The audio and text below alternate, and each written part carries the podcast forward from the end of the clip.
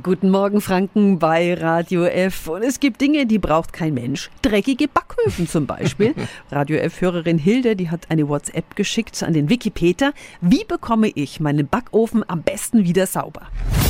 Radio F. Jetzt Tipps für ganz Franken. Hier ist unser Wiki Peter. Es gibt zwei gute Hausmittel. Nummer eins Zitrone. Der Zitronenwasserdampf bringt das Innere vom Ofen wieder zum Strahlen. Einfach zwei Zitronen auspressen, den Saft in 200 Milliliter Wasser geben und ab damit in eine feuerfeste Form und auf die mittlere Backofenschiene.